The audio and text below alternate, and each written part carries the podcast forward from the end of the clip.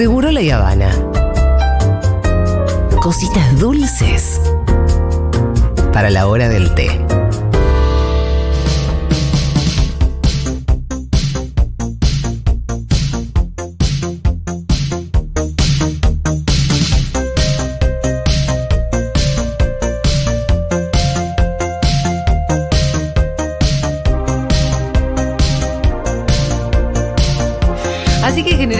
Terror con tu risa nueva. Sí. Va, tu risa nueva. Nueva para el Pitu, ¿eh? Nueva para el Pito y para Lu Miranda hace dos semanas, claro, cuando estábamos en la previa del Festi. Sí. Ah, eh, ese día. Estábamos acá vine. ranchando, me tenté de risa. El Pitu se pensó que estaba entrando alguien por la ventana a asustarnos y escupió todo el agua. No, no, No, no. no, fue una situación muy graciosa. Muy divertido. Todo el mundo se empezó a reír.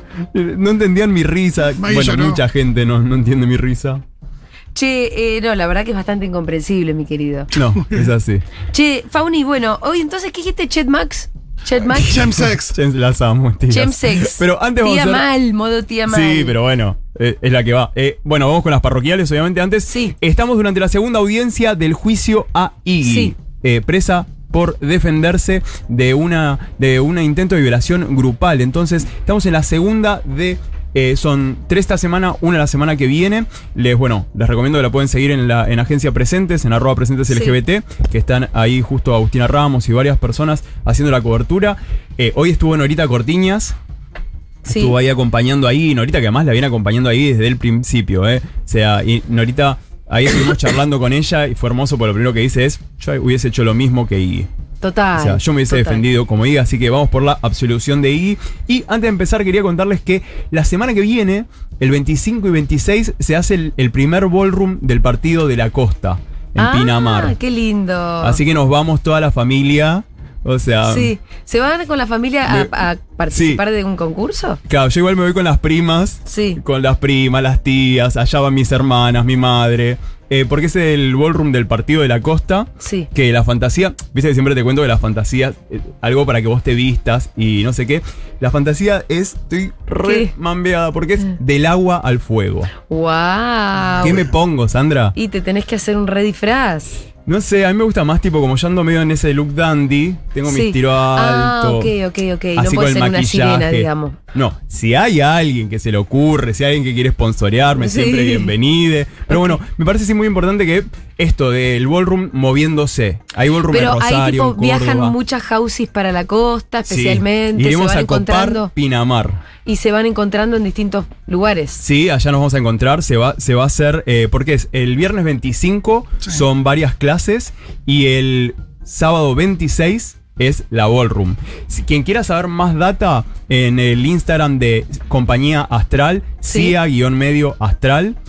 Pueden meterse ahí, seguir. Estamos buscando también sponsor, gente que acompañe, que banque. Y eso, si están cerca de Pinamar el 25 y el 26, vénganse. El 25 a las clases, o sea, que es Ajá. Hay ¿Y en entrenamientos. dónde? ¿En qué lugar de Pinamar? Eh, no me acuerdo dónde se hacía el, en el espacio, pero el sábado va a ser entre las 5 de la tarde y las 10 de la noche. Y el viernes va a haber clases. Ahí en CIA-medio astral está toda la data. Yo ayer estuve entrenando, si, si miran en mis historias, hice una patada y no vi un, Sí. un, un sillón. No. Y pe- le pegué una patada. Uy, boludo, te puedes quebrar haciendo eso. Sí, bueno, el talón me quedó un poquito inflamado, pero reina dándolo todo. Sí. O sea, eh, con mi old way. Así que nada, si andan cerca del partido de la costa, el fin de semana del 25 y 26, se vienen. 25 a entrenar, 26 a darlo trolo. También a ver, obviamente, los ballroom siempre son abiertos. Y es esto, ¿no? Siempre lo dijimos, el ballroom es un hecho político. O sea, yo imagino que si de pibite podría haber visto tantas mostras, maricas, no binarias, trabas, Claro. tortas trans, lesbianas y demás, celebrando y agitando, creo que es algo que, que te atraviesa y va más allá del show. Y tendrías un poquito todavía más evolucionado a esta altura. Totalmente, podría, claro. Podrías competir internacionalmente a esta altura. ¿Cuándo- o sea, ¿cuándo Si hubieras arrancado momento- más joven, ¿Cuándo en las clases, en las clases de gimnasia hay tipo, en vez de, en vez de fútbol y de hockey, bueno, eh, bogging? Me gusta. Si está lloviendo, vamos al. No, al- chiquis, hoy vamos a boguear. Hoy runway. Hoy solamente hay runway. Pero señor, no, un uno tenés en runway. Quemado ya hicimos la semana pasada. Esta semana Runway. Total, amo. Y ahora sí, vamos a hablar de, como les decía, del chemsex.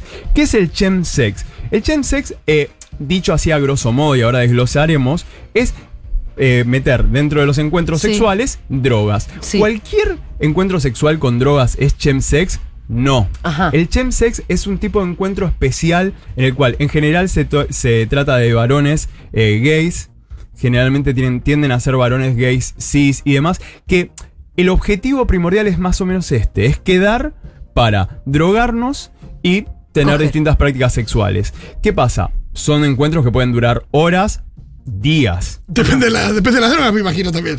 obviamente. Mm. Y así como algo que, que parecería, viste, ser como eh, un disclaimer sobre esta columna, esto no es adoctrinamiento, esto, es- esto no es decir lo que está bien, lo que está mal, sino es empezar a ver qué es lo que está sucediendo y qué problemas está acarreando este tipo de prácticas. De esta columna no va a salir un che, dejen de hacer esto. No, es che, hagámoslo, pero empecemos a tener recaudos.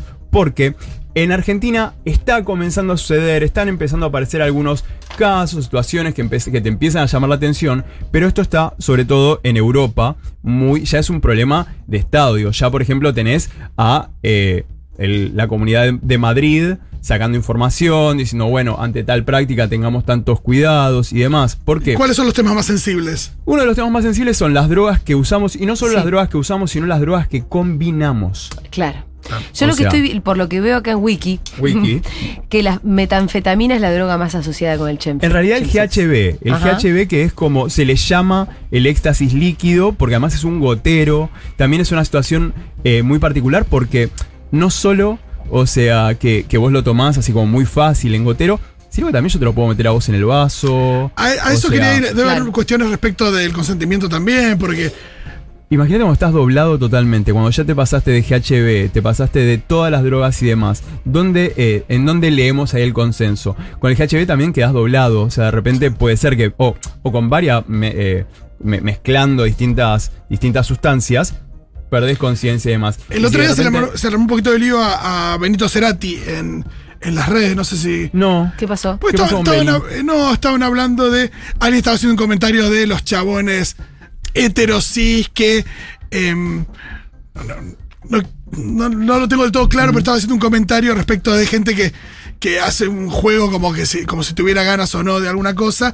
Y eh, Benito Cerati manda como diciendo, bueno, eh, dale ese MD y fíjate lo que pasa. Como que si con, si con el MD puedes aflojar. Está, claro, disociando lo que tiene que ver con el roleplay. Cuando hablamos de roleplay es, por ejemplo, bueno, ahora vamos a hacer un roleplay de eh, violación. Por ejemplo, ahora vamos a hacer un roleplay Sí. de eh, padre-hijo. ¿Entendés? En- dentro de ese juego y de fantasías, es algo que somos dos adultos consensuando algo. Sí. ¿Entendés?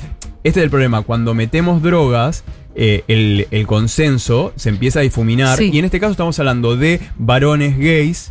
O sea, que consensualmente nos juntamos Sí. prácticamente a tener estas prácticas. Además también es eso, ¿no? Estamos diciendo, bueno, che, quedamos en tu casa, listo. Yo qué llevo, vos qué tenés, no sé, hay, hay esto. Y esto dura días, dura horas. Y el problema empieza cuando, primero cuando hay temas médicos de mezclar drogas y qué pasa si uno se dobla. Sí. O sea, ¿qué pasa si queda doblado? Te llevan al médico, te lleva tu médico, te lleva tu amigo al médico. Acabo de caer en tu casa, no nos conocemos. Claro, claro. O sea, como nos ha pasado y como se- hemos hecho históricamente las maricas. Caigo en esta casa, son cinco personas, no tengo idea quiénes son ustedes. Me doblo yo, ¿quién me lleva? Me doblo yo, ¿quién se hace cargo? Entonces, esto por un lado. Por otro lado, también la cuestión esta de, eh, de, de la euforia, empezar que perder, perder algunas cuestiones que decir, che, a mí esto quizás no me interesa, te has pasado, eso se empieza a borrar.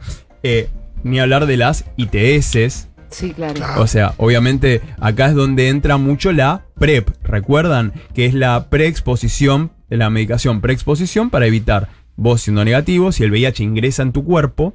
Bueno, ¿qué pasa? Tomando la PrEP, el VIH no se aloja.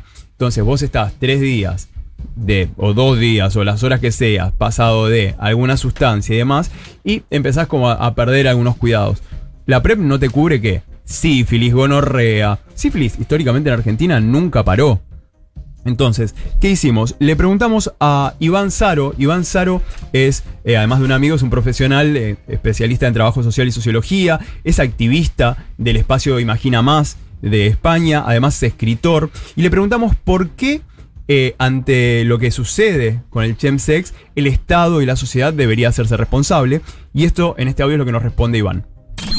que el Estado, la sociedad o los gobiernos miren a otra parte eh, miren hacia otro lado cuando estamos hablando de la realidad que está golpeando, eh, aparte del colectivo LGTBIAQ, eh, con la realidad del chemsex, es la misma mirada disciplente que la sociedad hizo en su momento, en los años 80 y 90, hacia la crisis humanitaria que produjo el SIDA. ¿no? Pensar que, que el chemsex es un fenómeno asociado al libertinaje, asociado a personas con estilos de vida disidentes eh, o al vicio, al fin y al cabo, es una manera irresponsable de enfocar eh, este, esta realidad, este fenómeno. ¿no?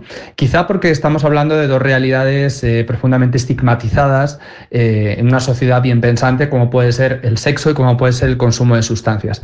Bueno, pues todos estos, estos componentes culturales y de, las propias sustancias que pueden desarrollar problemas de adicción y otros problemas para la salud, como puede ser eh, salud mental, salud física, través de infecciones de transmisión sexual, eh, bueno, y, otras consecuencias, eh, requiere que el abordaje sea institucional. El colectivo LGTBIAQ+, formamos parte de una sociedad, somos personas que también pagamos impuestos, personas que también tenemos derechos y por supuesto esta realidad, este fenómeno que estamos viendo dentro de la propia comunidad tiene que ser atendida también por los gobiernos, por la sociedad, por las instituciones, porque formamos parte de, esta, de- este engranaje, de esta realidad. Es como eh, si la sociedad diera la espalda a personas que consumen eh, heroína o que tienen problemas de consumo relacionados con la heroína, con la cocaína, con el alcohol. Eh, cuando estamos hablando de otras adicciones en la población general, bueno, eh, hay algo muy estigmatizado con el consumo de sustancias, pero se entiende que el estado de respuesta a este fenómeno. Cuando estamos hablando del chemsex ya en- entra el, universo de lo sexual eh, y entendemos o se entiende que es algo desde el libertinaje, desde homosexuales que fornican y que consumen drogas eh, al margen de la norma, ¿no? Y que parece que esto no tiene que ser atendido por la sociedad porque al fin y al cabo hacen lo que están deseando, ¿no? No ven, la sociedad no ve que detrás de esto pueda haber un problema eh, muy duro de, adicciones, de consecuencias como pérdida de trabajo, pérdida de salud mental, de la salud física, pérdida de, la- de- las relaciones familiares o afectivas, ¿no? O sociales. Bueno, lo que dice es que acá hay un problema, digamos, para, como para sintetizar un poco la idea. Claro, y también tiene que ver con la cuestión de que, por ejemplo, imagínate que eh, el problema no es eh, que nos encontremos a garchar. El problema es lo que puede, lo que detona esto. El problema es que acá eh, está atravesado por situaciones de adicciones, por situaciones de salud mental, por situaciones eh, emocionales, psicológicas y demás. Para mí, eh, lo importante es que el chemsex lo que pone en relevancia son dos cosas.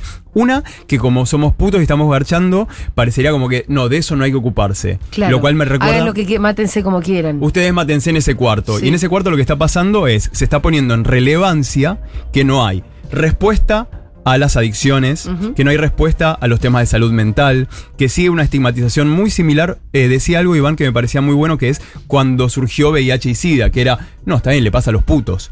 O sea, nosotros como sociedad que no vamos a ser problema. Claro, claro. Y acá lo que está pasando con el chemsex no es, ah, son varones gay que se juntan a culiar drogados. Sí. No, es qué pasa con la sociedad, cómo responde el sistema de salud, cómo responde el aparato estatal a eh, adicciones, a salud mental y demás. Para mí pasa eso. Terminamos poniendo en relevancia las fallas, esto es histórico del colectivo LGBT+, terminamos poniendo en relevancia las fallas de este sistema. Y cómo nos ningunean y cómo nos minimizan, es cosa de trolo, no sé, como decían recién Carmen y Amalia al aire, no, bueno, ya tienen los derechos, no. O sea, es la sociedad que está fallando, es la sociedad que no está respondiendo, y no solo al colectivo LGBT+. Sí. Che, Lucky, ¿es un problema más bien europeo o acá está pasando? Eso es lo que sucede. Es un problema europeo, o sea, o sea, en Europa lo estamos viendo un montón. Ahora, acá está sucediendo. Quizás no en la misma magnitud, Porque esas drogas me parece que acá no son muy Pero empiezan. comercializadas. ¿Están llegando? pero empiezan a aparecer, pero ya vemos lugares que empiezan a decir, che, cuidado con este consumo, o sea, lugares, fiestas, espacios de encuentro que tienen esa responsabilidad de decir, che, con eh, esta droga no, con esto evitémoslo. O sea, porque también esto de vuelta, recupero lo que decíamos al principio, esto no es un shaming. Esto no estamos diciendo, ah, se juntan a coger. No, esto es, juntémonos a coger, hagamos orgías, salgamos de sesión. Tengamos cuidado. con cómo lo estamos haciendo, Y además sobre todo cuando hay drogas en el medio pesadas, porque vos me hablabas Sí, de esta eh, GBH. G- GBH Sí. y ta- por lo que veo también está la metanfetamina que te hace mierda. Imagínate si mezclamos, Julia. Te hace mierda. Imagínate si no sabes. O sea, Tenemos acá sí. un- algún testimonio. ah, mira, Mira. No sé quién dice, tomé mucho tiempo GHB. mira. Sí. Me parece una cosa maravillosa, pero también vi gente muy mal. Yo mismo me desmayé en un telo. Me desperté a las 3 horas en la escalera de un telo con la tanga de mi compañera. Igual bien administrada, es maravillosa, dicen. Bueno, varias veces vi, igual, boludo, me está diciendo, o sea, No, que te claro. levantaste en la escalera. no, dice varias veces vi situaciones de mierda con pibes que estaban bajo los efectos de GHB. es peligroso, Eso evidentemente. incluye algunas amigues. Total, y además tiene que ver con esto, con saber qué consumimos, con que te lo pueden. O sea, esto parece un poco algo de los 80, ¿viste? Te lo van a poner, no tomes de tal lugar, no, pero tengamos cuidado con esto, con nuestros consumos. Y de vuelta, muchas veces estas situaciones terminan eh, enmascarando, como decía recién, temas de adicciones, temas de salud mental. Y la pregunta es, ¿cómo respondemos como sociedad? O sea, ¿qué, qué aparato de hoy en día vos, si no te podés pagar un servicio de salud mental, ¿a dónde podés recurrir? ¿Qué pasa con las adicciones y demás? Entonces, de nuevo, cuando hablamos de Chenseps, se lo trata de minimizar pensando que es de personas LGBT y vemos que es una situación social. Entonces, esto no es un shaming a nuestros encuentros, sino a repensar nuestras prácticas y hablar de estos temas. No se habla de esto, o sea, estamos en una sociedad que ni siquiera habla de HPV. O sea, imagínate, o sea, ni siquiera logramos que se, que se hable de eso. Volviendo a, lo de. Benito, volviendo a lo de Benito Sí. Cerati, Sí. él había hecho un chiste respecto de darle MD a los paquis para que se ablandaran. Claro. Y ya y salieron a acusarlo de estás admitiendo que drogaste personas para violarlas, ¿viste?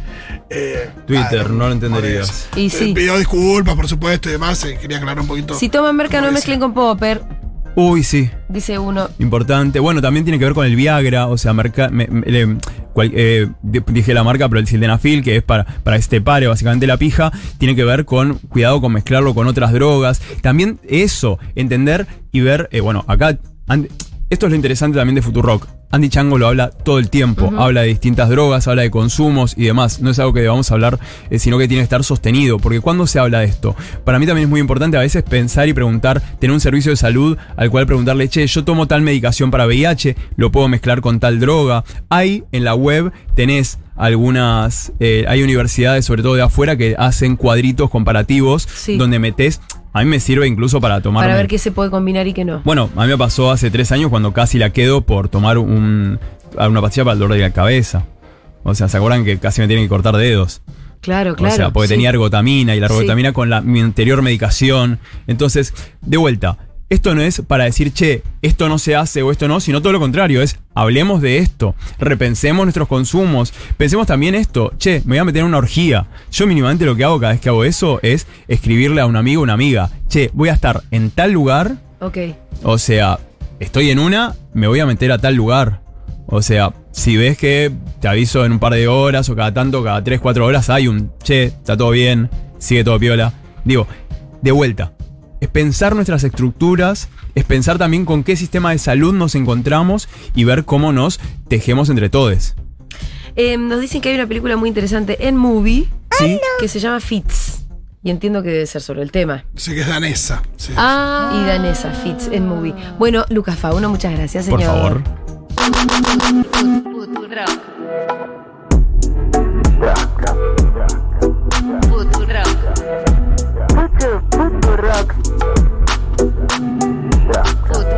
Futurock, ra- radio en Hebras.